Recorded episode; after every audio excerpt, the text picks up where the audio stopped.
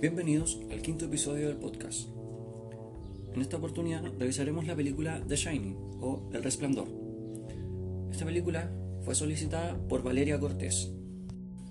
La película se estrenó en el año 1980. Dura 2 horas con 26 minutos. Los géneros presentes en esta película son drama y horror. La trama de la película se centra en que el protagonista acepta un trabajo como cuidador de un hotel durante el invierno. Pero aquí suceden dos cosas. El hotel queda alejado de varios pueblos y o ciudades y el cuidador decide decide aceptar este trabajo yendo con su esposa y su hijo. Pero resulta que mientras está periodo de cuidar el hotel, porque durante el invierno el hotel no abre.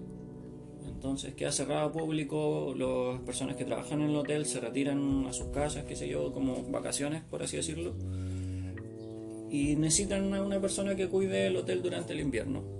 Pero resulta que mientras lo está cuidando, presencias malignas empiezan a atormentar la cabeza del cuidador. Y ahí es donde se va desarrollando la trama porque eh, el hijo del cuidador tiene esto que se conoce como el resplandor y siente las presencias malignas. Y ahí es donde se va desarrollando la trama de la película. El actor principal de la película es Jack Nicholson, que lo podemos conocer de la película de Batman con Michael Keaton. En IMDB la película está calificada con 8,4 estrellas. Yo la califiqué con 5 estrellas.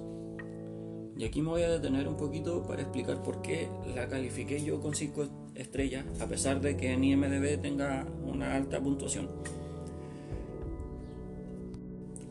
Para los que no sepan, esta película está basada en una novela de Stephen King, saliendo obviamente años anteriores al estreno de la película.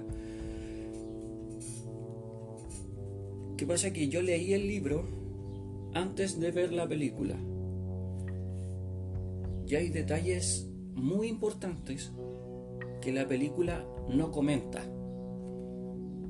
Sin dar spoiler, un ejemplo bien particular, es que la película no explica por qué el protagonista debe aceptar el trabajo de ir a cuidar el hotel.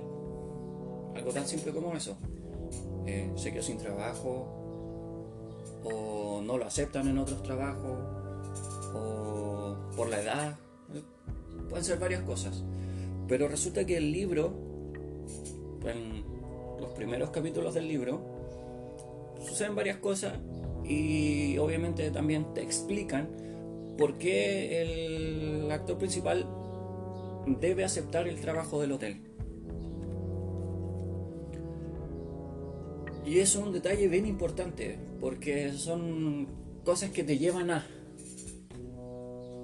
como el, destino, por así decirlo, o, las cosas que te depara el universo, qué sé yo. Pero en la película eso, que un detalle súper importante, no se explica. Y en el libro, de hecho, le, eh, por así decirlo, le otorgan varios capítulos a explicar por qué qué es lo que pasó que lleva al personaje principal a, aceptar este trabajo. Ahora, eh, si ustedes no les interesa o no van a leer el libro, les recomiendo totalmente que vean la película. No es mala, pero si es mala,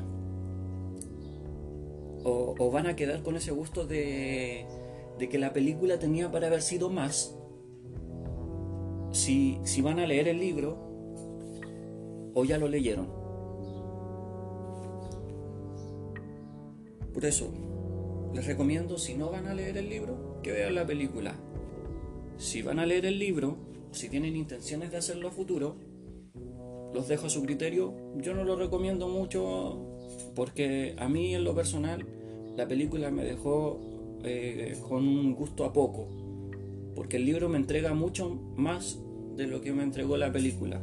Tenía para haber sido una mejor película, a pesar de que el director es un director muy, muy reconocido, pero tenía para haber sido mucho más la película. Con esto quedan totalmente invitados a escuchar el próximo episodio del podcast. Nos vemos.